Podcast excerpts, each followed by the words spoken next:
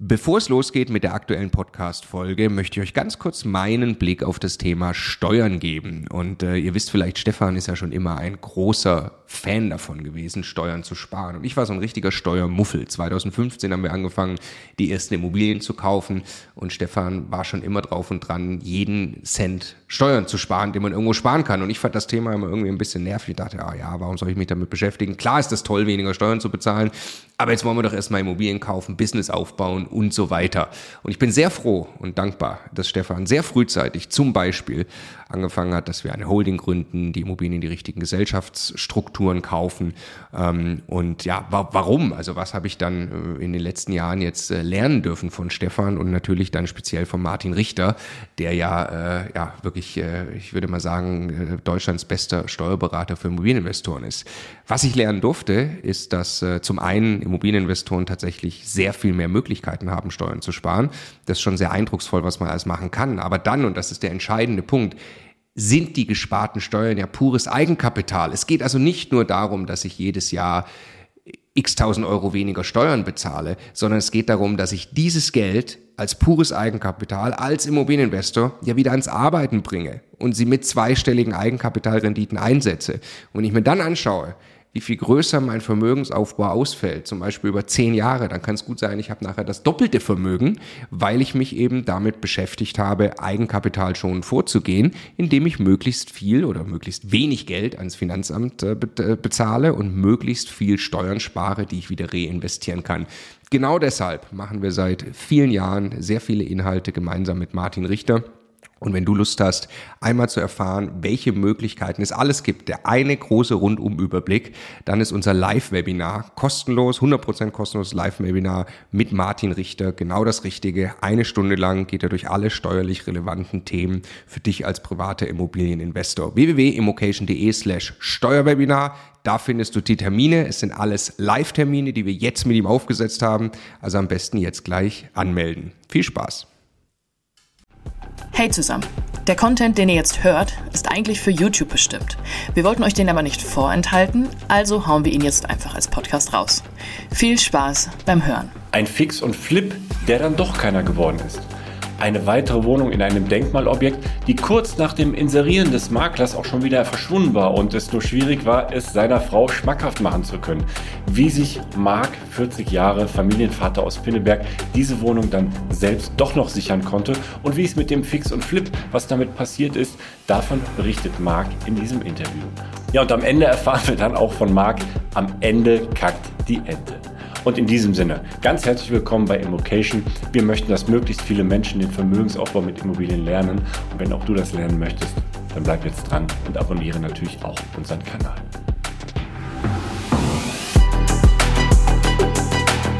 Der Immocation Podcast. Lerne Immobilien. Hallo Marc, schön dich im Interview zu haben. Moin, moin, hallo. Moin, moin, Marc. Von, von wo äh, bist du zugeschaltet? Ich bin zugeschaltet aus dem wunderschönen Kreis Pinneberg, also südliches Schleswig-Holstein, Hamburger Speckgürtel, der hohe Norden quasi. Ja, ähm, in diesem Bereich wohnst du nicht nur, sondern in diesem Bereich, in dieser Umgebung investierst du auch.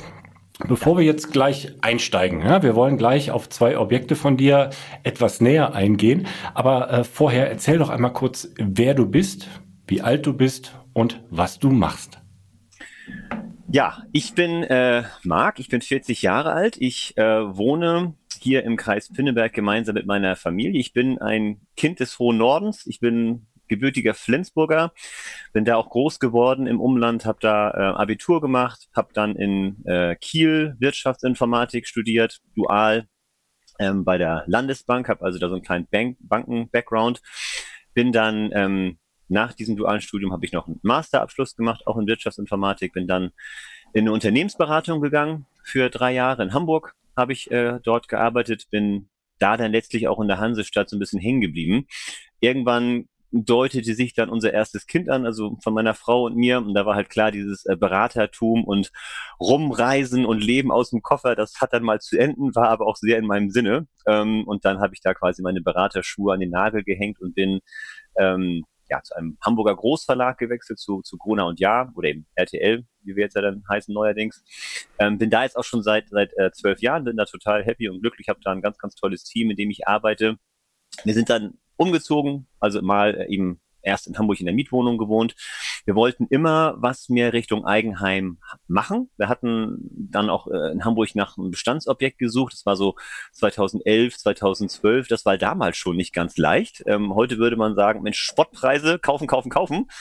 Aber das, äh, man, man bewertet das ja irgendwie so relativ äh, zu anderen Im, im Nachhinein, ne? Im, Im Nachhinein, Nachhinein ja, ja. Spottpreise, ja. Hm. Genau. Also wir haben damals halt dann ähm, schlussendlich in Hamburg nicht wirklich was gefunden. Also da in der in dem Stadtteil, in dem wir gewohnt haben, da gab es dann halt schon auch ähm, so ja, Einfamilienhäuser und Reihenhäuser, aber das waren eher so Kategorie alte Kaschem und da habe ich mich nicht so richtig, nicht so richtig rangetraut, was so das ganze Thema Modernisierung und so weiter anbelangt. Egal, lange Rede, wenig Sinn. Wir sind dann im Kreis Pinneberg fündig geworden, haben hier ein wunderschönes äh, Grundstück gefunden, haben hier gebaut und wohnen jetzt eben auch mit unseren mittlerweile drei Kindern. Ähm, die gehen hier zur Schule, Kindergarten ist hier vor Ort, ist alles ganz, ganz toll. Wir fühlen uns hier pudelwohl und ähm, ja, sind von hier aus dann im letzten Jahr quasi in unsere weitere Immobilienkarriere gestartet mit Immocation gemeinsam. Also das war das Eigenheim 2011, 2012 wurde das das erste Mal so mit dem Kauf einer Immobilie konfrontiert wurdest. Ne? Also geplant hatte ich das für mich länger. Ich bin halt auf dem Land groß geworden und das ist so ein bisschen so die Frage, wie man sozialisiert ist. Es war damals einfach so, mein, meine Eltern hatten ein Haus, ne, meine ganzen Freunde. Auf dem Land, da gibt's ja keine, keine großen Plattenbauten oder irgendwie sowas. Das ist halt wirklich echt ein kleines Dorf einfach gewesen. Und das ist halt so der Bereich, den ich halt kannte. Und das war so meine Denke, okay, irgendwann, wenn, wenn du groß bist, dann willst du auch mal, willst du auch mal irgendwie ein eigenes, eigenes Haus haben. Und ich war halt immer schon eher so ein sparsamer Typ. Ne? Ich habe immer Geld beiseite gelegt und habe dann auch ähm, ganz klassisch sowas Konventionelles wie Bausparverträge bespart, so Sachen, die ich jetzt heute nicht mehr unbedingt machen würde, aber war damals eben so. Aber das Gute war eben dadurch, dass ich so sparsam gelebt habe, war irgendwann auch so ein bisschen Eigenkapital halt da, so dass man dann eben auch sagen konnte, komm, man, man kauft halt ein Grundstück und ja, Nebenkosten, die stemmst du halt mal eben.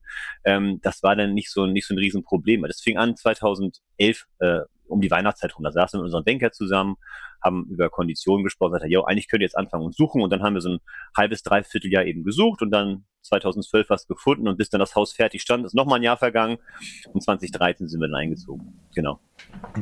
Aber das, das Haus damals schon mit Finanzierung, ne? Genau, das Haus mit Finanzierung, aber alles andere haben wir dann ähm, selber eben konzipiert. Ne? Also wir haben selber eben eine Baufirma gesucht mit dem Architekten, wir haben im Haus auch so ein paar Sachen selber gemacht. Also ich habe hier dann eben auch Hand angelegt und habe irgendwelche Netzwerkkabel verlegt und so weiter. Als Informatiker war das so das, was mir noch am ehesten entgegenkam. Bei allen anderen Sachen habe ich gesagt, nee, komm, äh, das, äh, das kann, kann dann die Fachhandwerksfirma machen. Mein, mein Cousin ist äh, Tischlermeister, hat uns ein bisschen mit den Holzarbeiten im Haus geholfen, was Treppe und, und Innentüren und so weiter anbelangt. Also von daher war so ein bisschen meine, meine Affinität zum Thema Bau, die war durchaus da. Ich hatte übrigens auch vor, fällt mir gerade ein, äh, Bauingenieurwesen zu studieren nach dem Abitur. Und meine Eltern haben damals gesagt, rückblickend kann ich sagen, die ollen Pfeifen. Ähm, ja, nee, ach komm, und Bauwesen und so weiter, das ist doch nix und so weiter, braucht doch keiner. Ähm, so kann man sich dann auch täuschen jetzt 20 Jahre später. Aber gut, mit Informatik habe ich da auch nicht viel falsch gemacht. Das war auch äh, so gesehen das Richtige. Aber meine Affinität zum Thema ähm, Bauwesen und Immobilien, das war, war schon damals da. Und die ganze Erfahrung sollte nicht zum Nachteil sein, ne, die du damals gesammelt hast mit. Also nee, auf keinen Fall. Ne? Auf, auf keinen Fall. Also vor allem sich Sachen einfach schön denken, ne? Wenn man so ähm, erstmal so eine so eine Wiese halt sieht und dann so anfängt, sich so ein, so ein, ja, so ein Haus zu konzipieren auf einem Blatt Papier und irgendwann den Rohbau sieht und sich erstmal denkt, und wo ist der Rest? Also man, man hat ja so vor, man, man sieht den Plan und stellt seine Möbel da virtuell rein, gedanklich, und dann sieht man irgendwie so, so, so einen Rohbau und stellt fest, Mensch, so eine, weiß ich nicht, so ein 12 Quadratmeter Raum, der ist echt klein. Das ist, das, gibt sich nachher alles. Wenn man erstmal dann der Putz an der Wand ist und die Farbe und die Möbel stehen, dann wirkt so ein Raum gleich viel größer. Aber das war schon ein bisschen ernüchternd. So oft baut man denn da doch nicht. Ne? Man, man kennt es halt noch nicht. Hm.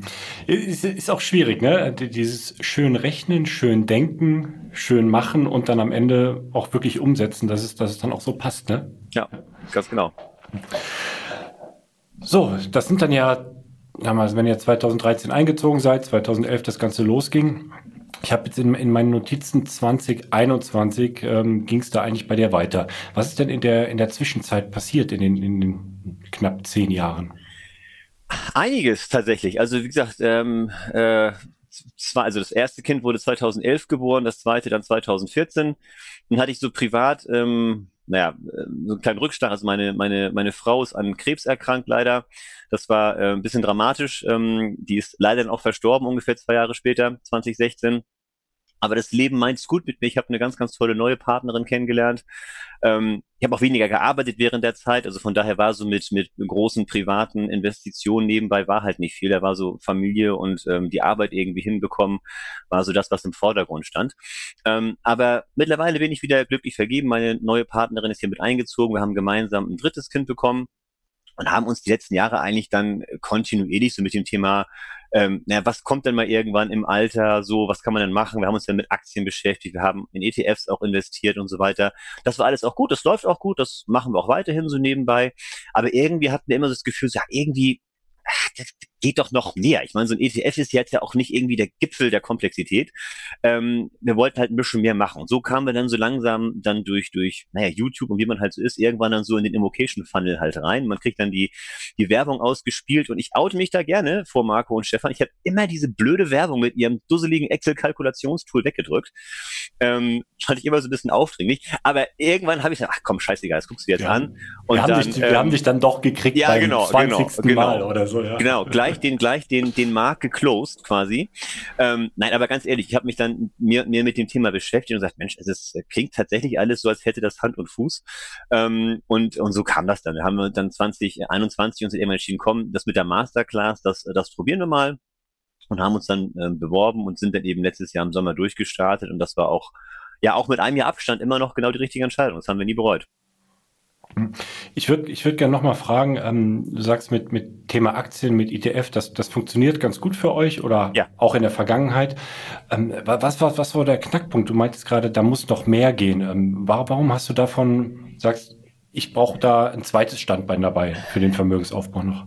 Naja, ich habe jetzt äh, die, die ETF-Geldanlage betreibe ich schon irgendwie maximal passiv. Ne? Also ich habe da halt dann einen Sparplan und da geht halt meine monatliche Sparrate rein. Auch für die Kinder besparen wir da regelmäßig, so dass die dann irgendwann auch für Ausbildung und Studium gut aufgestellt sind, wenn das irgendwann dann soweit sein sollte. Ähm, aber das war's auch. Mehr machen wir da nicht. Und wir haben einfach gesagt, Mensch, also wir haben einfach Lust auf das Thema und ähm, wollten da einfach versuchen, auch ein bisschen mehr zu bewegen und so die Vorteile, die Immobilien jetzt mit sich bringen, ne, mit dem äh, berühmten Leverage-Effekt und dem Hebeln der Investition ähm, durch das Grundbuch, was man eben hat und die Sicherheiten, die man, die damit einhergehen für die Banken, ähm, sind ja einfach Vorteile, die, die auf der Hand liegen. Und wir haben auch gesagt, meine Frau und ich, Mensch, wenn wir eins gut können, dann ist es gut mit Menschen. Also das ist halt das, was wir einfach gut können. Wir sind, wir sind beide sehr schnackig ähm, unterwegs und, und ähm, das hat sich auch bewährt. Das haben wir auch gemerkt bei den vielen, vielen Besichtigungen und Gesprächen mit Mietern, die mittlerweile hinter uns liegen.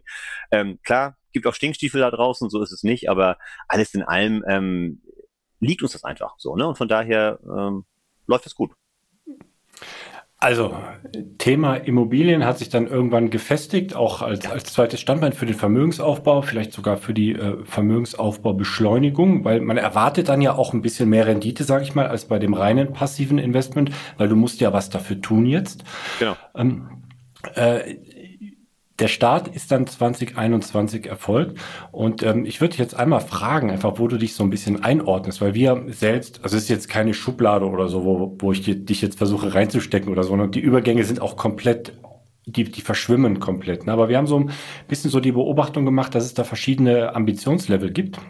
Von dem einen Ambitionslevel der Altersvorsorger, der sagt, ich möchte meine Altersvorsorge regeln. Das ist vielleicht eine Eigentumswohnung, vielleicht zwei oder drei Eigentumswohnungen. Aber vielleicht auch mehr, aber irgendwann ist einfach mal Schluss. Man sagt, okay, Haken dran, meine Altersvorsorge ist damit gelöst. Das Ganze reift jetzt dann, bis ich in Rente gehen kann. Will vielleicht gar nicht so viel tun damit, sondern es sind Objekte, die einfach sich mit der Zeit abtragen. Oder dann eben das nächste Ambitionslevel, die dann schon ein bisschen äh, größer denken, vielleicht mal ein Mehrfamilienhaus dabei ist oder sagen, ich kümmere mich selber, ich, ich schaffe mir ein Netzwerk von Handwerkern und so weiter und denken da einfach ein bisschen größer und sagen, Vielleicht schaffe ich sogar früher in Rente zu gehen oder ein bisschen kürzer zu treten mit der Arbeit und dann das Ambitionslevel der, ja, der, der Profi, der Immobilienunternehmer, der dann irgendwann auch mal seinen Job auf, äh, aufgibt. Jetzt so die Frage, wo würdest du dich da ähm, so, so einordnen? Also ich habe schon äh, damals, als, als wir uns äh, quasi beworben hatten für die Masterclass, auch gesagt, Mensch, also einfach jetzt nur äh, zwei, drei Wohnungen zu kaufen für die Altersvorsorge, ist mir persönlich jetzt zu dünn, muss ich sagen. Also das ist mir, äh, weiß ich nicht, das äh, ist mir dann doch zu wenig. Ähm, äh, von daher würde ich in deiner in deinen drei Stufen ganz klar mich in der mittleren Kategorie Hobby-Investor sehen. Also ich habe jetzt nicht den Plan, äh, Fulltime raus aus dem Job und so weiter zu gehen und das jetzt als als Beruf zu betreiben. Das ist nicht meine Ambition. Ähm, aber mal ein Mehrfamilienhaus kaufen ist durchaus das, was ich mir vorstellen kann. Ich kann es mir tatsächlich jetzt noch nicht vorstellen. Ich bin, muss ich sagen, noch ganz glücklich mit der, wie soll ich sagen, mit dem mit dem warm weichen Bett der WEG, wo einem ja doch viele Arbeiten auch abgenommen werden und man eben halt nicht von vornherein äh, ähm, äh, naja, alle Investitionen und so weiter komplett selber planen muss und eben auch erstmal bewerten muss zum Zeitpunkt des Erwerbs. Und das finde ich noch gut, aber ich bin mir da sehr, sehr sicher, dass es da irgendwann hingehen wird. Das, das denke ich schon. Ähm, wann das der Fall sein wird, weiß ich nicht. Was unsere Zielsetzung anbelangt, also meine, meine Frau und ich, wir haben halt gesagt, komm, also das Minimalziel wäre dann schon der Typ äh, Altersvorsorge, also die Altersvorsorge zu sichern, klar, das ist das Minimalziel. Das ist aber eigentlich kein wirkliches Ziel, weil ich mir sicher bin, dass wir da jetzt schon sind. So, also von daher, das war auch klar, dass das irgendwie gehen würde. Ähm, unser eigentliches Ziel ist zu sagen, wir wollen früher in Ruhestand gehen. Also wir wollen halt gerne um die 60 rum ähm, halt gehen. Ähm, ich müsste jetzt ja bis 67 mal gucken, wann dann das Regelrenteneintrittsalter sein wird. Bis das soweit ist wahrscheinlich irgendwas um die 70 rum oder so. Und dann hat man da schon mal irgendwie zehn Jahre rausgeholt gegenüber äh, äh, den, den anderen. Und das finde ich, das finde ich einfach okay. Ne? Also wir haben jetzt, äh, unsere jüngste Tochter ist jetzt gerade zwei geworden gestern. Ähm, in 20 Jahren ist die gerade mal 20, ne? Und dann ist der, der Große ist dann äh, um die, um die 30 rum. Das heißt, irgendwann noch so in dem Alter, wo Enkelkinder kommen. Und das finde ich schon ganz charmant. Ne? Dann eben nicht noch selber noch mal weitere zehn Jahre arbeiten zu müssen, sondern einfach dann noch Zeit zu haben für, ja, für die Familie. Also da freue ich mich auch drauf. Und ähm, ob wir das schaffen, wird sich zeigen. Aber das ist zumindest das, was wir uns erhoffen. Und schon diese generationenübergreifende Denkweise dann, ne? Ja, also ähm, kommen wir vielleicht auch noch drauf zu sprechen. Also wir haben relativ früh auch schon auf das Thema ähm, Vermögensverwaltende GmbH gesetzt wahrscheinlich ein Tick zu früh, ähm, rückblickend, aber haben wir halt gemacht, ähm, auch als äh, Commitment für uns, um zu sagen, komm, das ist jetzt, das machen wir jetzt, wir, wir nehmen das jetzt ernst und diese, diese dusselige GmbH, die wird sich irgendwann rechnen von ihren Strukturkosten, also machen wir das jetzt, allein schon, um es dann auch durchzuziehen. Also auch da haben wir uns dann quasi selber nochmal die Pistole auf die Brust gesetzt alles genau dafür, um es eben halt später auch dann äh, vererben zu können. Das ist halt bei mir genauso ein Thema, das ähm, Besonderes ist mit der Erbschaftsthematik, eben wegen meiner verstorbenen Frau und dem Testament, was von damals noch existiert, aber das ist ein anderes Thema. Ähm, aber genau darum geht's. Also wir wollen gerne auch unseren Kindern was hinterlassen wenn man irgendwann dann halt ein wie groß auch immer er sein wird, Immobilienbestand eben einfach hat und den Kindern es dann damit irgendwann erleichtern kann, wenn wir irgendwann nicht mehr sind, zu sagen, Mensch, hier hat jeder von euch sichere Einnahmen nebenbei von was auch immer es halt ist, dann wird das deren Leben sicherlich nicht erschweren, sondern hoffentlich ein Stück weit erleichtern. Du, du hast gerade angesprochen VV GmbH und wolltest nicht vorgreifen. Wir gehen jetzt gleich auf zwei Objekte von dir ein. Du hast ja. insgesamt mit deinem Einfamilienhaus, das inkludiere ich mal, sechs Einheiten, ne? Korrekt. Wie sind die dann aufgeteilt? Also du hast einen Teil privat und einen Teil auch in der VV oder ist in der VV ja. noch ähm, die, nee, die? Genau, also wir haben die, die allererste Wohnung, die wir gekauft haben, das war ziemlich genau vor einem Jahr. Ähm, ist in Bremerhaven eine, eine Zwei-Zimmer-Wohnung in einem tollen Kneipenviertel, ähm, guter, guter Schnitt, ähm, perfekt, zwei gleich große Zimmer, da haben wir eine WG draus gemacht und die haben wir in die VV GmbH reingekauft. Ähm, und dann war es eben so, dass wir durch ähm, eben die Masterclass und also eben die anderen quasi Teilnehmer, ähm, die auch in unserer Mastermind-Gruppe waren, haben wir von allen, also von, von vielen eben gehört, ja, ja, nö, wir machen das alles ohne Eigenkapital, wir kriegen das hier mit 110, 115 Prozent finanziert. Das, das gibt's doch nicht. Also wie, wie kriegen das alles hin? Und ähm, bei der zweiten Wohnung, da war halt völlig klar, das war auch eine Wohnung in Bremerhaven, ein guter Deal, ein guter äh, Schnapper, muss man sagen. Und da war ich mir halt sicher, dass so die, die Kondition eigentlich für die Banken von den Sicherheiten her gut genug sein müssten, um da auch eine 110% Finanzierung hinzubekommen. Aber es ging halt nicht im Firmenkundenbereich. Das war der Unterschied. Es wurde halt gesagt, okay, bei der GmbH-Struktur ähm, legen wir andere Maßstäbe an, da haut's halt nicht hin. Und dann haben wir diese zweite Wohnung eben, habe ich als Privatmensch dann gekauft, weil da war es kein Problem. Da habe ich super Konditionen bekommen, ohne ähm, Eigenkapital. Also es nicht so, dass das Eigenkapital nicht da gewesen wäre, ne? aber ich wollte es einfach mal hinbekommen, auch eine Wohnung eben zu 110 Prozent zu finanzieren, einfach um genau das einfach auch auch das wiederum uns gegenüber zu zeigen, okay, es funktioniert. Das ist für mich aber keine Dauerstrategie. Ich würde jetzt nicht jede Wohnung immer komplett Oberkante, Unterlippe ähm, 115 Prozent finanzieren so halt nicht, aber wir wollten es halt machen. Bei der, bei der, ähm, äh, bei der dritten Wohnung, was dann eben die eine Wohnung in Flensburg ist, über die wir nachher auch noch intensiver reden werden, da war, da war es halt noch klarer, da waren die Zahlen noch besser. Das war ein, ein, ein super Deal und da hatte ich die Banken dann zumindest so weit, dass die auf 105 Prozent gegangen wären bei der, bei der VV GmbH, aber die übrigen Konditionen waren einfach ähm, signifikant schlechter als das, was wir als Privatkunden bekommen haben bei der Bank, bei der wir da unterwegs sind, so dass selbst der Firmenkundenberater sagt, Herr Bolle, wenn Sie das jetzt nicht privat machen, dann schmeißt die aus meiner Datei raus, dann äh, das, äh, das war einfach, äh, die, das, ne, das, das, war, das war jetzt einfach eine Entscheidung auf Basis der, der kurzfristigen Konditionen und wir haben gesagt, komm, das machen wir jetzt und in zehn Jahren können wir die Wohnung immer noch von privat in die GmbH verschieben. Ähm, das äh, ne, macht einfach, macht einfach total Sinn. Und bei den letzten Wohnungen war es jetzt genauso. Die eine ist in den Privatbestand gegangen und die andere läuft in der GmbH. Ich, ich finde es so spannend, warum ich jetzt diese beiden Wohnungen rausgesucht habe, über die wir jetzt sprechen werden. Die sind ja. beide in 2022 gekauft worden. Die Kaufzeitpunkte oder Beurkundungszeitpunkte liegen nicht mal einen Monat auseinander, aber durchaus die, die Konditionen liegen hier durchaus äh, auseinander.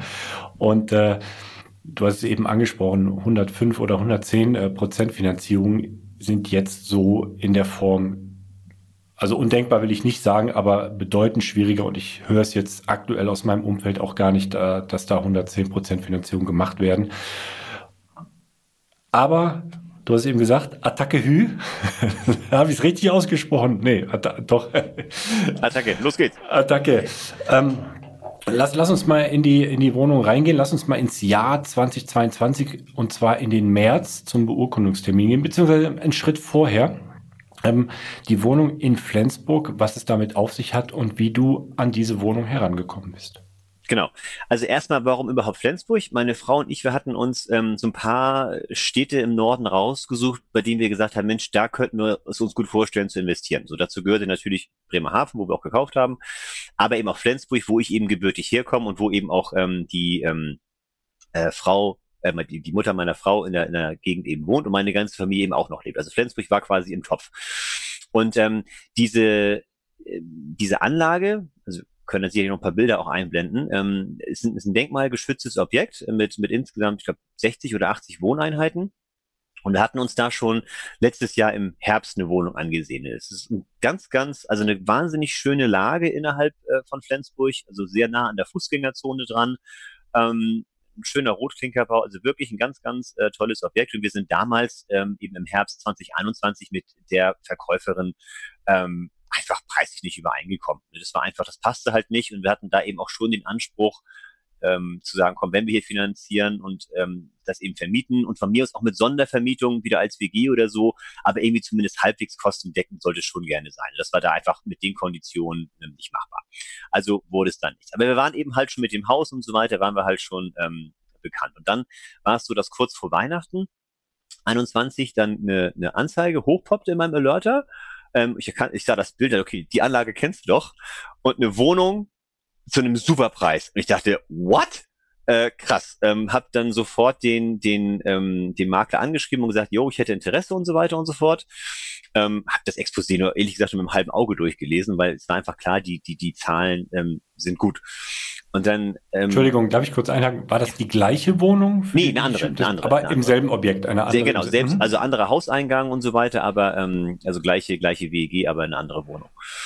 Und ähm, dann war Armbrotzeit und ich schnackte mit meiner Frau darüber und hat mir gesagt, Mensch, du hier Flensburg, ne, da ist jetzt die nächste Wohnung drin. Ja, echt und so weiter, musst du gleich mal zeigen. Und dann haben wir die Kinder ins Bett gebracht und siehe da, Exposé geöffnet, weg. War schon nicht mehr online ich dachte, das gibt's doch nicht. Normalerweise sichere ich mir, ähm, also drucke ich mir diese ganzen Exposés immer noch mal als PDF aus, um sie quasi immer in Ordner abzulegen für später. Habe ich da nicht gemacht, war einfach zu knapp die Zeit. Ähm, naja, und dann habe ich, ähm, kam am nächsten Morgen, kam so eine völlig allgemeine Nachricht von dem Makler, so, ja, ne, hohe Nachfrage und so, wir wollen jetzt erstmal noch mal die Lage eruieren und noch mal mit dem Verkäufer ins Gespräch gehen und gucken, wie es weitergeht. Dachte ich mir schon, ne, warum kann man nicht einmal Glück haben? Ich meine, nein, Marc, das lässt du jetzt nicht auf dir sitzen. Du rufst da jetzt mal an und ähm, guckst mal, was du dann mit einem freundlichen Telefonat geregelt bekommst. Und das war letztlich ähm, auch genau das Richtige. Ich rief dann an und sagte, Mensch, und hier und die Wohnung und habe ich ja gesehen, bla bla bla bla und habe auch erzählt, dass wir das ganze den ganzen Komplex schon kennen und eben auch schon im Herbst gerne gekauft hätten und so weiter. Habe es alles so ein bisschen dann dem Makler auch schmackhaft gemacht, dass wir eben da durchaus dann auch ein leichter Kunde werden könnten, weil wir eben uns schon beschäftigt haben mit dem ganzen Thema. Natürlich Eigenkapitalnachweise und so weiter. Das ganze Paket hat er alles bekommen. Und ähm, ja, turns out, ähm, er meldete sich dann, ich glaube, drei, vier Tage später und sagte, ja, es, es wird jetzt drei Besichtigungstermine geben. Einer davon war dann ich, ähm, die noch vor Weihnachten stattgefunden haben. Der erste wollte nicht.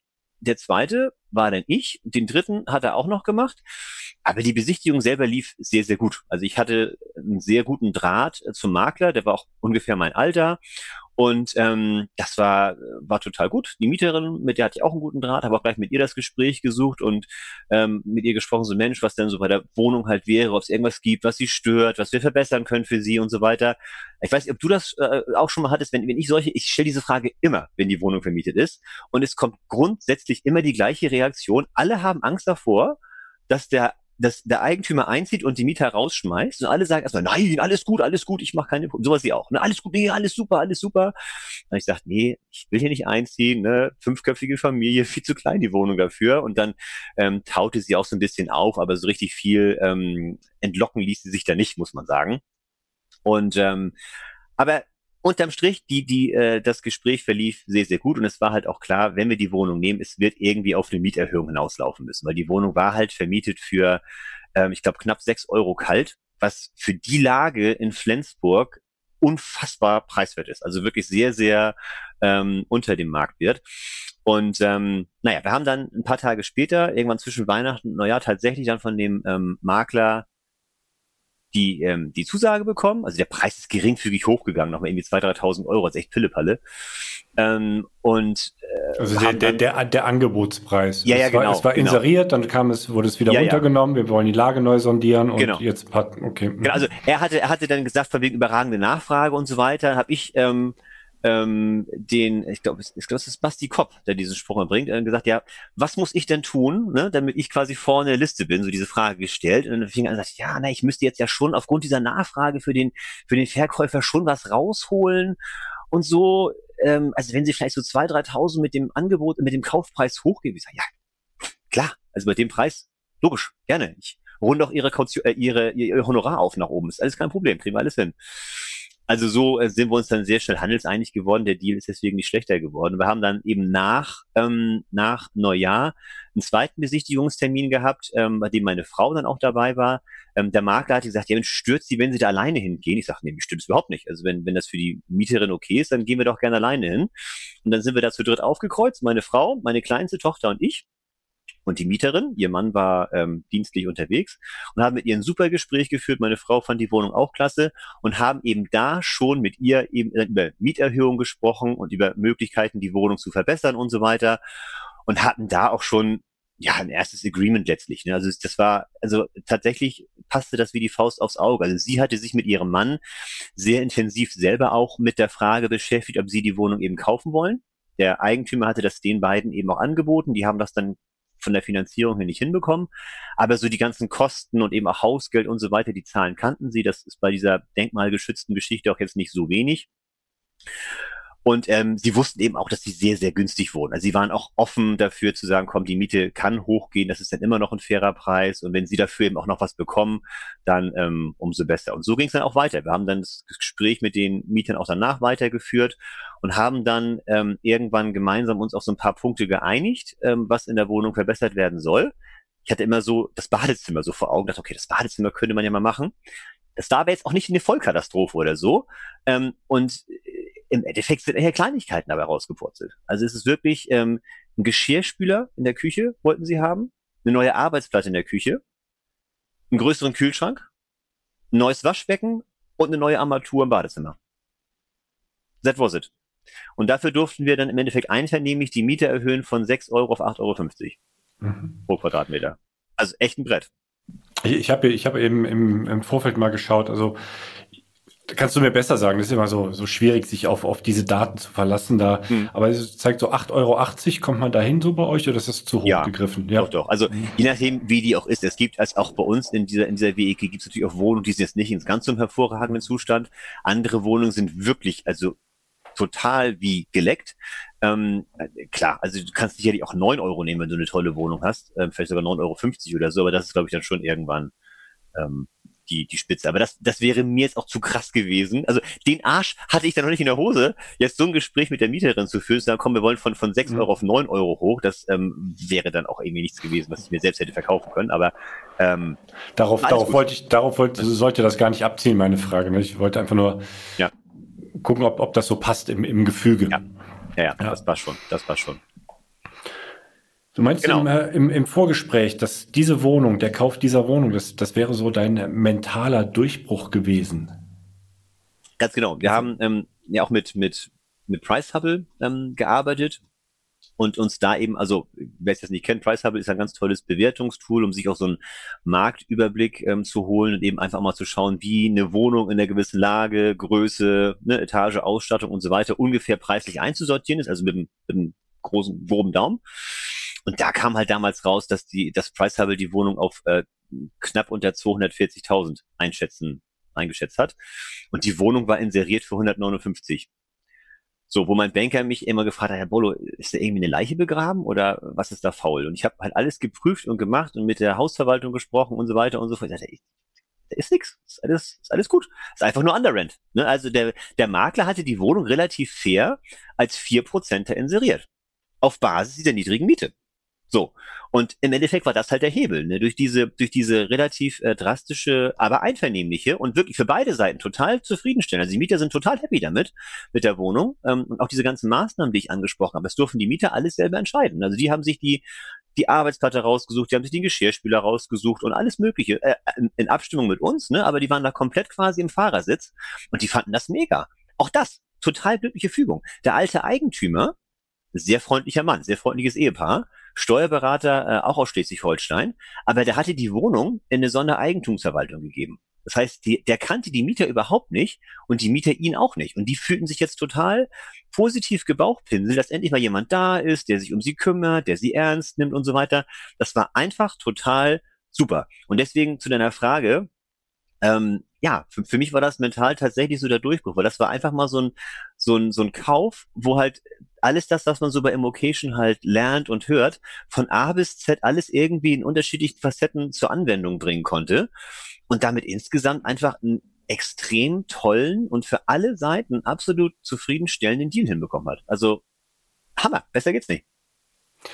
Du meintest ja, du hättest, ähm, weiß ich nicht mehr, ein halbes Jahr zuvor oder so in diesem selben Komplex auch mal eine Wohnung gesehen. War ja. die dann auch so in diesem Rahmen, in diesem ähm, zwei. Nee, die, soll, die sollte von vornherein 240 kosten. Mhm. Also, genau. also passt das ja auch mit der Einschätzung ja. dann in etwa, ne? Also es war ja. dann, kann man, kann man sagen, äh, ich sag mal, das, das Glück ist mit den Tüchtigen. Ich wollte gerade sagen, glückliches Händchen, aber äh, du hast ja, hast ja wirklich alles dafür gegeben, um das so einzutüten dann am Ende. Ne? Genau, also das, das, das war so. Und ich habe dann auch, um das auch wirklich in trockene Tücher äh, zu bekommen, hatten wir dann eben auch diese einvernehmliche Mieterhöhung, haben wir tatsächlich auch schon unterschrieben gehabt mit der Mieterin, bevor wir überhaupt beim Notar saßen. Also auch das äh, mega. Ich, ich bin gar nicht auf die Idee gekommen, aber irgendwie durch ein Gespräch mit mit Markus Befort sagt er, nee, das kannst du auch schon vorher machen. Du kannst da durchaus im Endeffekt eine unter der Bedingung, dass der Kaufvertrag wirklich zustande kommt und so weiter, Aufschieben der Vorbehalte oder wie das dann heißt, ähm, kann man sowas eben auch schon schon vorher angeben. Ich sag, ja, was, eigentlich hast du recht, dann machen wir das doch einfach. Und dann war im Endeffekt mit mit ja noch, noch vor dem Notartermin war schon alles klar und in trockenen Tüchern. Das war einfach einfach toll, einfach, einfach ein super super geiles Gefühl.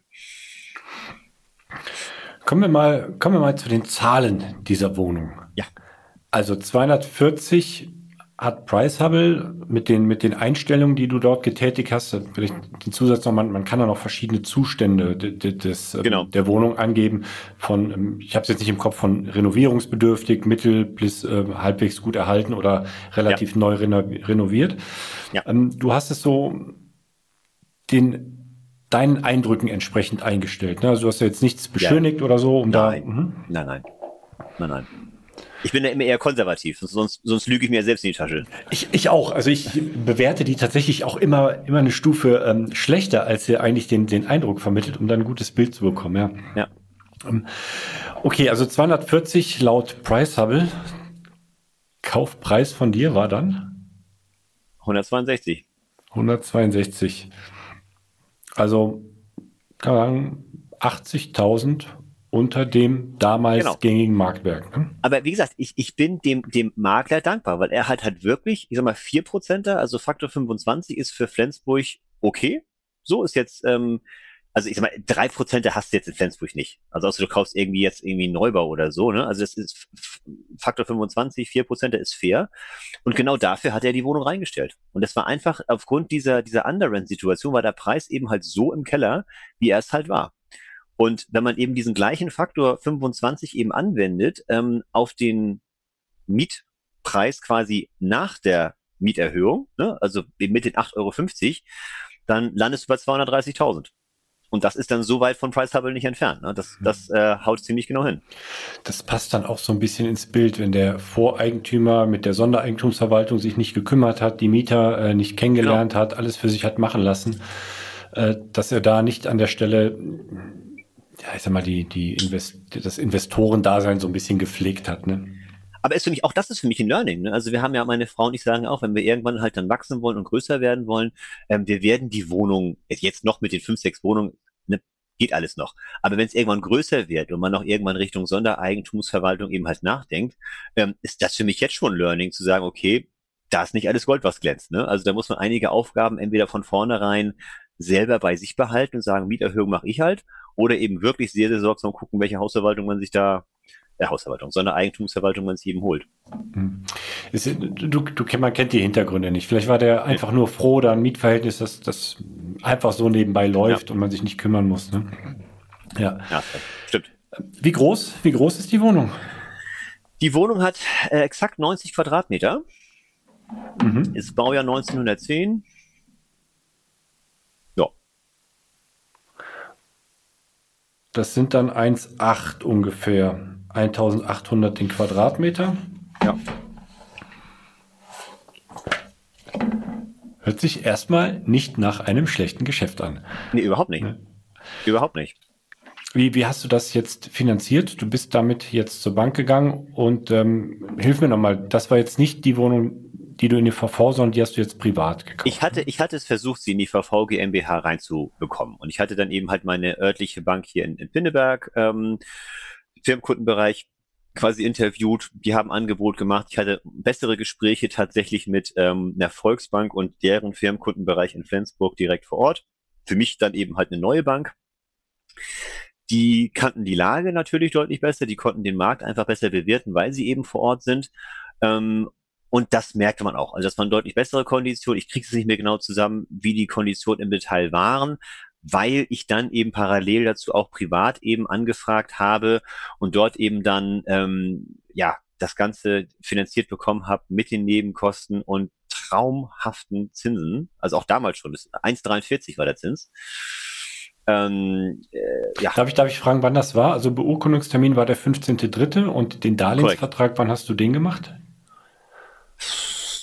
Vier Wochen vorher. Mhm, also Mitte, Mitte Februar irgendwann. Mhm. Genau ganz genau.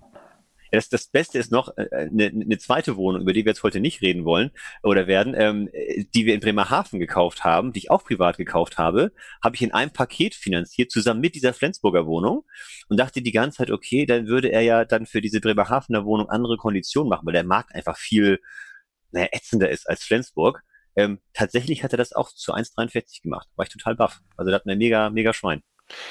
Aber das ist ähm, sind schon unterschiedliche Darlehen, ne? Also ja, das ja, ist das, einzelnen, ist, okay. Mhm. Genau. Ja. Habe ich ihn auch ein paar Mal gefragt. Mhm. Sagte, was heißt denn das jetzt, wenn Sie davon reden, ein Paket und so weiter? Sagt er, nee, das sind schon alles zwei separate Sachen, alles mal zwei, aber wir wickeln das hier intern als ein Abwasch ab und dadurch sparen wir halt Prozesskosten und Zeiten und ähm, ja, geht halt leichter. Mhm. 1,43 Prozent Zinsen bei 105 Prozent Finanzierung. Ne? Ja, 105 waren es glaube ich nicht, eher so 100, 110 bis 115 Prozent sogar. Mhm. Wir haben halt, wir haben halt Nebenkosten mit reingepackt, äh, plus nochmal, ich glaube, 5000 Euro für diese ähm, kleinen Aufwertungsmaßnahmen, die wir innerhalb der Wohnung gemacht haben. Hat, hat die Bank dir den Beleihungswert genannt oder hat sie dir gesagt, wie sie es äh, bewertet haben, das, das Objekt? Leider nicht. Mhm. Ja. Leider nicht. Also lassen Sie sich ja nicht so gerne in die Karten schauen, aber also vor dem Hintergrund, ähm, dass Sie das so problemfrei durchgewunken haben, glaube ich, haben Sie den Wert der Immobilie sehr wohl gesehen. Ja, ja. Und das Ganze rechnet sich bei, ähm, ich habe jetzt hier bei mir die Notiz 5,7 Prozent Brutto-Mietrendite. Genau. Die Wohnung ist damit tatsächlich nicht komplett äh, kostendeckend. Ähm, die ist leicht also wenn, wenn ich von kostendeckend rede, ne, dann ist das für mich immer wirklich, ich sag mal, ehrlich kostendeckend. Das heißt natürlich klar, ähm, ich sag mal, die, ähm, die Zinsen, die, äh, die Tilgung, die Nebenkosten und so weiter, für, also Hausgeld, aber eben auch meine, meine monatliche Rücklage die ich halt bilde. So, und da ist die Wohnung, glaube ich, ich weiß es nicht, 40, 50 Euro ist die halt äh, im Minus. So, ähm, aber natürlich war das trotzdem im Endeffekt ein No-Brainer, diese Wohnung halt zu nehmen, weil eben die übrigen Konditionen einfach so toll sind. Und ähm, sollte jetzt diese, dieses Ehepaar, was da drin ist, mal irgendwann halt ausziehen, dann spätestens dann rechnet sich die Wohnung auf jeden Fall auch über den, äh, den monatlichen Zahlungsstrom. Wollen wir zur nächsten Wohnung übergehen? Sehr gerne. Sehr weil gerne. Das, das, wird jetzt, das wird jetzt spannend, weil ich habe jetzt hier bei der zweiten Wohnung einen ganz anderen Zinssatz stehen. Ja. Und äh, lasst uns aber erstmal über die Wohnung an sich sprechen. Wir sind jetzt in Pinneberg, deinem, genau, deinem haben, Heimatort. Ne? Genau, wir, sind, wir haben quasi ein Heimspiel. Ähm, uns wurde die Gurkerei nach Bremerhaven irgendwann zu bunt. Wir haben gesagt, komm, äh, Schatzi, wir müssen auch mal was vor der Haustür machen ist tatsächlich nur die, die halbe Seite der Medaille. Also wir haben uns tatsächlich so gute Vorsätze fürs neue Jahr. Andere wollen aufhören zu rauchen. Wir rauchen sowieso nicht und haben gesagt, wir wollen 2022 auf jeden Fall mal einen Flip machen. Das war so, das war so unser, unser Projekt oder eines der Ziele für 2022. Wir wollten mal einen Flip machen. Wir wollten ein bisschen Eigenkapital heben, um dann eben auch zu gucken, ob wir das können und dann eben das dann auch zu wiederholen, um dann wiederum ein bisschen mehr naja, Kapital zu haben, um zu investieren. Das war so die, das war so die Marschroute. Und wir haben gesagt, wenn wir das Ganze machen, dann machen wir das auf jeden Fall bei uns vor der Haustür irgendwo, wo wir halt schnell hin können, wo wir mal hinfahren können, wo wir den Handwerkern auf die Finger schauen können und so weiter. Das war so ein bisschen so der, der grobe Plan. Und haben wir angefangen zu suchen. Vieles ist nichts geworden oder passte halt nicht und irgendwann kam diese Wohnung um die Ecke. Ähm, ist eine Zwei-Zimmer-Wohnung im, im Pinneberger Quellental, so heißt der Stadtteil. Die Lage ist, äh, ist okay, ist nicht überragend, aber auf keinen Fall, auf keinen Fall schlecht. Ähm, ist eine, ähm, eine Zwei-Zimmer-Wohnung mit, ähm, äh, ich glaube, 57 Quadratmetern hat die. Und ähm, der Preis war okay. Ist jetzt kein, äh, kein, kein super duper Schnäppchen, so wie das da in Flensburg der Fall war. Also nicht jetzt absolut marktunterdurchschnittlich, ähm, aber auch jetzt nicht komplett ähm, überhöht. Es war so, so, so ein Objekt, wo wir gesagt haben, Mensch, wenn wir das zu dem Kurs kaufen und dann eben mit vertretbarem Aufwand und Geld eben auf Vordermann bringen, dann werden wir die auf jeden Fall verkauft bekommen. Also mindestens dann mit einer schwarzen Null und sind damit einiges an Erfahrung reicher, aber wahrscheinlich, also mindestens mal 10, 20, 30.000 Euro müssten halt drin sein. So, das war so unsere, unser Plan. So, ne? Also einfach wirklich mal machen, Fuß in die Tür bekommen, Erfahrung sammeln und, und fertig. Das war so die, ähm, die Idee. Die Wohnung ähm, war inseriert äh, für ähm, 160.000. Und wir haben letztlich dann den ähm, in dem Gespräch mit der Maklerin eben auch gehört, dass die Wohnung schon vor ein paar Monaten schon mal äh, am Markt war, also im Herbst 2021, dann irgendjemand den Zuschlag bekommen hat, der hat sich dann naja, lange Zeit schwer getan, damit die Finanzierung hinzubekommen und das vor allem auch offen zu kommunizieren und hat sich irgendwann dann quasi totgestellt. Und die Maklerin musste dann zähneknirschend im, ich glaube Anfang Februar war das dann 2022, die Wohnung mal erneut inserieren zu ihrem großen Leidwesen. Naja, und so kamen wir dann eben ähm, da rein. Das war ja noch quasi noch eine Zeit vor dem Ukraine-Krieg und vor der absoluten ähm, Zinsenexplosion. Also eigentlich noch so ein bisschen, ich sag mal, die alte Welt von, von, von bis 2021. Also die Marktfrage, äh, die Nachfrage war da. Es war halt echt so ein Termin, ähm, keine Ahnung, sieben, acht Besichtigungen sollte sie haben an diesem Samstagvormittag. Meine Frau und ich sind da gemeinsam hingefahren, auch mit unserer kleinsten Tochter. Und ähm, im Endeffekt waren wir denn da und ich habe halt gesagt, komm, wenn wir, wenn wir einen Flip machen, dann wird das immer ein bisschen Zeit dauern, bis wir irgendwann den Notartermin haben. Und wenn wir dann den Eigentümer nicht davon überzeugt bekommen, uns vorher Schlüssel zu geben, dauert das noch mal länger, bis wir irgendwann den Schlüssel haben. Lass uns doch diese Zeitspanne, gerade wenn wir halt komplette Einsteiger sind, nutzen und in der Zeit schon mal auf Handwerkersuche gehen. Und deswegen war für mich halt klar, wir machen das mit einem 3D-Rundgang. Ne? Also wir, wir, wir wollen auf jeden Fall so schnell wie möglich, hatte sie halt nicht. Also viele Makler haben das ja, dass sie ihre Exposés anreichen mit, mit so einem virtuellen ähm, 3D-Rundgang. Hatte sie jetzt eben nicht. Und genau das dachte ich zu ihr. Ich kam dann rein bei der Besichtigung und Smalltalk und wieder guten Draht gefunden, tralala. Und dann sagte jemand zu ihr, ja, und ich bin jetzt mal optimistisch, dass wir hier gemeinsam zueinander finden und wir hier dann Zuschlag bekommen. Und wenn dem dann so ist, würde ich total gerne nächste Woche nochmal wiederkommen und hier bei Ihnen in der Wohnung einen 3D-Rundgang machen. Ähm, und habe das alles erklärt von wegen, ne? Abstimmung mit Handwerkern und so weiter, alles Mögliche. Und damit war das Gespräch für mich beendet. Ähm, und ich guckte mir weiter die Wohnung an. Meine Frau sagte mir im Nachgang, ja, du Marc, du hast ihre Reaktion ja gar nicht gesehen darauf. Ich sage, welche Reaktion denn? Also, ja, die war total ähm, positiv beeindruckt und fand das einfach total ähm, professionell und so weiter und so fort. War gar nicht meine Intention. Ich habe mir da keine Gedanken drum gemacht. Also mir ging es wirklich einfach nur darum, äh, für uns wirklich einfach diese Zeitspanne sinnvoll zu nutzen, was wir auch getan haben danach. Aber möglicherweise war das auch mit ein Punkt, warum wir dann den Zuschlag bekommen haben. Also wir haben den bekommen, wir haben den Preis sogar noch mal um 10.000 Euro gedrückt. Das war auch okay. Wie gesagt, auch mit den 10.000 Euro gedrückt war der Deal jetzt immer noch nicht überragend, aber er war okay. Und wir haben dann eben angefangen zu suchen, haben mit dem Heizungsbauer gesprochen, mit dem Maurer und Fliesenleger, weil das Bad eben raus musste und so weiter aus unserer Sicht. Ähm, aber das muss ich noch dazu sagen, das ist wichtig für den späteren Teil der Geschichte. Die Wohnung war zwar alt, also so 60er, 70er Jahre, aber top gepflegt. Also die Dame, die da drin bis vor zwei Jahren gewohnt hat, bevor sie dann in eine Seniorenwohnanlage umgezogen ist, die hat diese Wohnung wirklich top gepflegt. Und das merkte man auch. Da war, da hatte keine Fliesenschmiss, die Küche war absolut alt, aber tadellos, ne? Und genauso eben auch das Badezimmer. Und wir haben gesagt, komm, das willst du jetzt so nicht vermieten. Das mag alles tadellos sein, aber das ist halt ein Paradekandidat für ein Fix und Flip. So, und ähm, so waren dann eben auch die nächsten Wochen unser Handwerkersuche und so weiter. Und dann kam der Ukraine-Krieg und dann kam die ganze Flüchtlingsthematik und dann habe ich irgendwann gesagt, du Schatzi, das ist doch irgendwie alles jetzt auch Panne. So, wir, wir wollen jetzt eine Wohnung auf links drehen, um sie dann hoffentlich mit Gewinn zu verkaufen, damit er irgendein entweder Investor sie vermietet oder ein Eigennutzer glücklich drin wohnt, ähm, können wir alles gerne machen. Aber lass uns doch lieber gucken, dass wir diese Wohnung vermietet bekommen. Lass uns einfach gucken, dass wir die irgendwie so möglichst kostendeckend irgendwie hingestellt bekommen, dass wir da schnell ein paar Flüchtlingen äh, ein Dach über dem Kopf bieten können. Und wenn die da halt drei, vier, fünf Jahre halt drin wohnen, dann können wir unseren Fix immer noch machen, unseren Flip. Ähm, und dann ist das so. Und so kam dann eben auch dieses Thema mit den, warum sind die Konditionen die, die sie sind, ähm, zustande. Wir hatten eben am Anfang unserer Gespräche mit den Banken ganz klar gesagt, immer transparent, ne, das läuft über unsere gewerbliche GmbH. Wir wollen hier die Immobilie drehen, wir wollen sie aufwerten und so weiter. Das war total transparent, ähm, war die Bank auch total einverstanden damit. Ähm, und wir hatten dann eben auch Finanzierung eben aus dem Firmenkundenbereich äh, bekommen, die bei mir bisher immer noch nie so gut waren wie im Privatkundenbereich.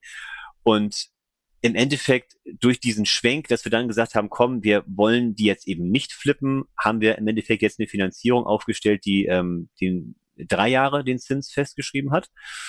Ähm, und die Konditionen sind einfach, also im Vergleich zu der, zu dem, was wir eben bei der Wohnung haben in, in Flensburg, also wirklich äh, geradezu grauenhaft schlecht. Aber äh, das war für mich halt auch so ein Thema, ein bisschen Loyalität dem Banker gegenüber. Ne? Also ich habe gesagt, komm, wir haben das gemeinsam hier gestartet, das Projekt, und wir sind umgeschwenkt, du bist mitgegangen und so weiter. Ich wollte das mit ihm einfach auch gemeinsam machen. Und das ist, glaube ich, etwas, was langfristig äh, sich hoffentlich auszahlen wird. Deswegen sind da die Konditionen die, die sie sind. Aber auch da haben wir es letztlich hinbekommen, ähm, wir tilgen nicht. Das ist ein endfälliges Darlehen, muss ich dazu sagen. Also von daher kein großer Vermögensaufbau. Aber es ist ähm, ja, mit einem kleinen Plus jetzt irgendwie 50, 60 Euro oder so bleiben da übrig. Aber dadurch, dass wir nicht tilgen, ist das ja nicht die Welt.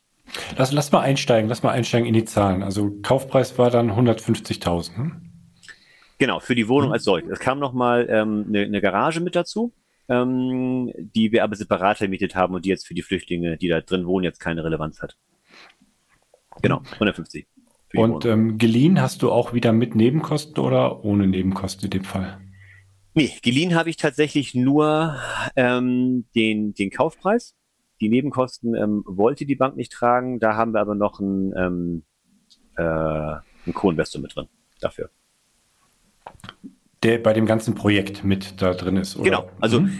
ist jetzt aus einem familiären Kontext. Ähm, wir haben da quasi zu, zu fünf Prozent ähm, uns, uns Geld von der Seite noch, noch angeschafft.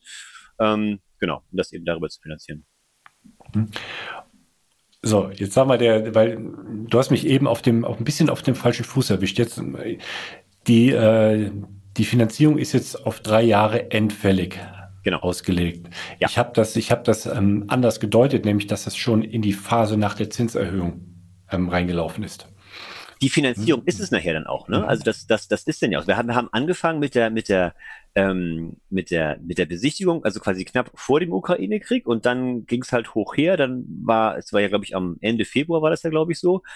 Im März waren wir auf dem Trichter kommen, ne, wir suchen jetzt Handwerker und so weiter und so fort und Richtung Ende März Anfang April war dann klar, nee, komm, das, das machen wir jetzt nicht. Lass uns gucken, dass wir hier irgendwie die Wohnung anderweitig vermietet bekommen.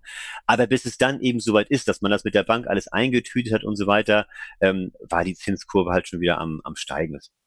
Einfach so, ja. Wie hoch ist der Zins? Der liegt bei, ich meine, äh, knapp über drei Prozent. Also locker mal das hm. Doppelte, muss man ganz ehrlich sagen, von dem, was wir in Flensburg gezahlt haben, wenige Monate vorher. Mhm. Und ähm, der Deal oder der, der, das Geschäft hast du aber trotzdem gemacht, weil du sagtest, auch so rechnet es sich für dich. Ja, also wir haben gesagt, wir, wir machen das auf jeden, auf jeden Fall. Also das Ding war ja konzipiert als Flip.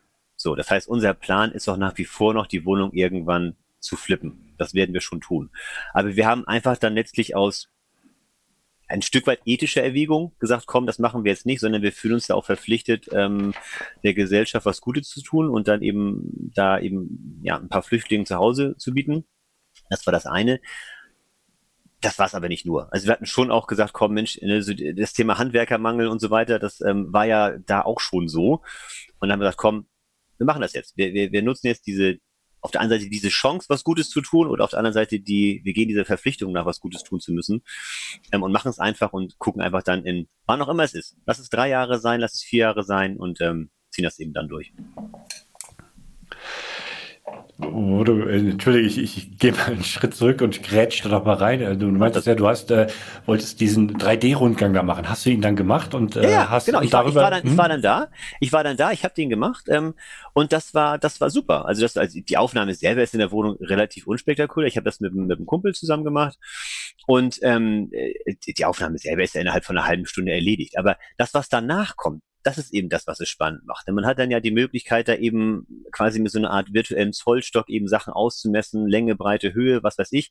Und mein Problem war ja, ich hatte ja keinen Schlüssel für die Wohnung. Ich kann ja nicht mal eben schnell mit dem Heizungsmonteur da hingehen, um vor Ort irgendwas zu gucken. Ne? Und das war einfach toll. Ich habe dann ähm, habe einige Handwerker auch in meinem Bekanntenkreis, habe den halt dann per per per Link äh, einfach dann einen Zugang geschickt äh, auf den Rundgang, die konnten sich alles angucken. Ein, zwei Tage später haben wir telefoniert, haben dann gemeinsam quasi auf den Rundgang geschaut und gesagt, ja, hier, nee, der, der Boiler, der kann nicht da und da stehen, der muss da und da hin. Oder der Elektriker sagte gleich, hahaha, ich möchte wetten, du hast garantiert keinen Drehstrom in der Wohnung und garantiert auch nicht im Haus. Das ist ein 60er, hat er gleich gesagt, das ist ein 60er Jahre Bau und ich wette mit dir, ihr habt keinen Drehstrom im Keller. Turns out, ich habe mit der Hausverwaltung gesprochen, der Penner hatte genau recht. Also es hat er tatsächlich gleich mit seinem fachmännischen Blick, ne, hat er das alles genau richtig gedeutet. Und ich dachte mir, okay, es lohnt sich einfach, einen Experten dabei zu haben, der einige Sachen einfach sieht. Und darum geht's. Also man wird natürlich jetzt nie so eine komplette Sanierung ähm, komplett durchbekommen, ohne dass man mal vor Ort ist. Aber um das zu parallelisieren, um diese eigentlich tote Zeit zu nutzen, war das genial. Und vor allem nachher auch für die, für die, ähm, für die Mietersuche. Ne? Ich hatte ja auch dann, als die, als wir gesagt haben, komm, wir gehen in Richtung Flüchtlinge, ähm, hatten wir dann ähm, zwei, drei Flüchtlingsfamilien eben aufgetan, so in unserem Umfeld, die eben suchten. Und auch denen konnten wir das einfach mal bereitstellen. Sagen, hier geht schon mal rein, virtuell, guckt euch das an, ob das generell für euch in Frage kommt oder nicht. War super. War eine Hammer Arbeitserleichterung. Hat aber trotzdem nicht dazu geführt, dass du Handwerker bekommen hast, ne, wenn ich das raushöre. Also doch, hätte ich bekommen. Hm. Also hätten wir also der, der, der, der Maurer und Fliesenleger, der hätte halt das Bad rausgerissen und die Fliesen neu gemacht. Das war einer aus dem Bekanntenkreis. Über den Elektriker, den ich auch über unser Einfamilienhaus schon kannte, habe ich den ähm, Kontakt bekommen zu einer Firma, die in Hamburg quasi komplette Wohnung auch ähm, aus einer Hand macht. Die hätten alles auch rund um ähm, ja, Wasserinstallation und so weiter gemacht. Ein Heizungsbauer hatte ich, ähm, weil ist ja quasi der Vater von der Mitschülerin meiner Tochter, auch da quasi bekannte Kontakte. Aber das war halt alles nicht endverhandelt. Das war halt alles so, ne, ja klar, können wir machen und so weiter. Preis wird ungefähr da und da liegen, so.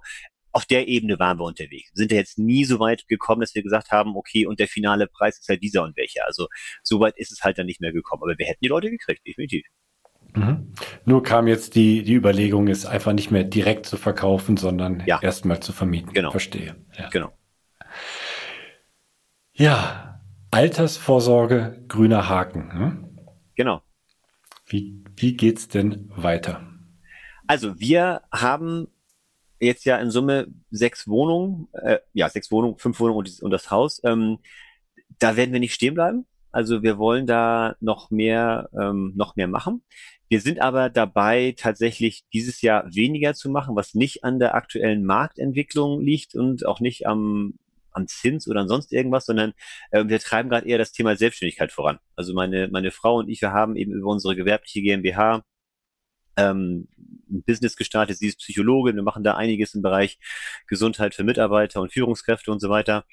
Ähm, ich mache nebenbei 3D-Rundgänge und das ist einfach was, was wir nebenbei vorantreiben wollen, um uns da ein zweites Standbein aufzubauen. Da, Entschuldigung, ähm, darf, ich da, darf ich da kurz, da hast du statt Spaß dran gefunden, ne? Mit dem ja, 3D-Rundgang und dann, da, okay. Ja, weil das, also äh, die, die, Vorteile liegen halt für mich total auf der Hand. Ich war jetzt am, am, am Wochenende, habe ich äh, in der Ferienwohnung 3D-Rundgänge gemacht und bei so einem kleinen ähm, Einzelhändler, ähm, die diese Technologie bisher noch nicht so richtig kannten, die waren total begeistert davon. Also so wir, die alle so ein bisschen in unserer Immobilienblase unterwegs sind, wir kennen das ja. Man, man kennt es von, von, von ähm, eben Exposés, die Makler rausgeben, für uns ist ein alter Hut. Aber ich meine, angenommen du, du würdest jetzt irgendwo Urlaub machen wollen, in den Bergen, an der Ostsee, wo auch immer, und du hast zehn Ferienwohnungen und eine davon hat einen 3D-Rundgang, wo du halt perfekt dich durchnavigieren kannst und genau sagen kannst, okay, sieht nett aus. So, ne, das ist einfach, also für mich selber wäre das so toll, weil ich finde, ich finde, also Bilder sagen mehr als tausend Worte, das stimmt. Aber ich finde so ein 3D-Rundgang, der sagt halt mehr als tausend Bilder, weil du einfach dann nicht nur die, die zwei, drei schönsten Ecken halt drauf hast, sondern einfach mal ganz authentisch selber sagen kannst, okay, jetzt gucke ich mir die Ecke an oder guck mal da nach unten. Und deswegen glaube ich daran, dass das einfach viele Leute äh, überzeugen wird und da ein sehr großer ähm, Markt für da ist. ist aber toll. Bist du denn, bist du denn dann, bist du, arbeitest du noch für RTL? Oder, ja, ähm, hast, ja, ich bin ganz normal, ganz normaler ähm, Arbeitnehmer. Das ist alles, was, was ich halt nebenbei in der Freizeit mache. Ähm, die digitale Nachbearbeitung macht mir halt auch Spaß. Es ist ja nicht nur damit getan, dass man die Kamera hinstellt, auf den Knopfdruck und, und dann ist es das. Ähm, da kann man dann noch viel, viel mehr machen eben auch und das ist einfach, ist einfach Spaß nebenbei. Wirklich. Mhm. Also die nächsten Monate, Quartale, Halbjahre, vielleicht sogar Jahre erstmal ins, ins Unternehmertum den Fokus drauf äh, setzen, ja. die bisherigen Wohnungen reifen lassen das ist die, das ist die Idee, genau. Also der, der, der Plan ist natürlich, wenn, also vor allem das Business jetzt mit, mit meiner Frau zusammen, das ist das, wo sich der deutlich größere Hebel liegt. Ähm, der Plan ist da schon zu sagen, komm, wenn wir da im Endeffekt Eigenkapital generieren, das eben dann auch in Form von Immobilien zu reinvestieren. Also da soll es hingehen. Das ist der Plan, den wir haben. Ähm, aber ich sag, mit unseren drei Kindern und unseren angestellten Jobs irgendwann ist der Tag halt endlich. Ne? Wir haben halt auch nur 24 Stunden. Und da haben wir gesagt, komm, wir können das nicht alles nebenbei machen. Ne? Also jetzt noch nebenbei dann massiv Wohnungen zu besichtigen oder am besten noch nebenbei dann Sanierung zu machen und so weiter. Das passt dann irgendwann einfach nicht mehr. Und wir wollten uns halt nicht verzetteln. Und dann haben wir gesagt, komm, dann fokussieren wir uns jetzt erstmal auf das eine Thema und dann ähm, folgen die Immobilien danach halt. Aber wie gesagt, es hat für uns überhaupt nichts damit zu tun, dass wir jetzt irgendwas ähm, Marktmisstrauen oder sowas hätten. Ganz im Gegenteil. Es ist einfach nur eine Frage von mal warten, mal gucken, was sich jetzt eben auf anderer Ebene ergibt und dann wieder angreifen. Beobachtet ihr den Markt denn noch oder sagt ihr jetzt, jetzt Tatsächlich wir, ja, also nicht mehr an? Wir haben, wir haben ja so, so ein paar, wie soll ich sagen, Akquiseangeln ausgeworfen. Ähm, und die funktionieren halt auch noch. Also wir hatten uns mit ein paar Maklern natürlich gut gestellt. Ich habe neulich ein ganz, ganz tolles äh, Mehrfamilienhaus quasi angeboten bekommen, ähm, wo wir auch überlegen, ah, machen wir das jetzt doch, machen wir das jetzt nicht.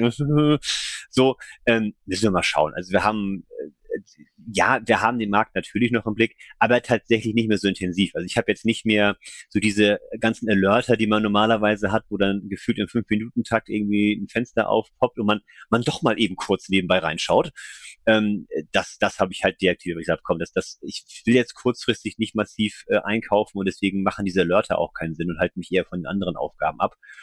Ähm, aber es ist nicht so, dass man sich da jetzt komplett verabschiedet. Auch in unseren ähm, Stammtischrunden ähm, zum Thema Immobilien sind wir auch noch drin, also in der, äh, in der Mastermind-Gruppe und so weiter. Das, das machen wir alles schon noch und das ist auch schön. Also die, man ist ja auch einfach unter Gleichgesinnten unterwegs, man tauscht sich aus und lernt viel voneinander und das ist einfach ganz, ganz, ganz, ganz klasse. Also die, die Fische beißen noch. Ja, ja, ja, genau. So sieht's aus. So sieht's aus. Ganz herzlichen Dank für für diese Einblicke, insbesondere in diese beiden Wohnungen. Ähm, Sehr gerne. Die, die du uns hier so transparent offengelegt hast.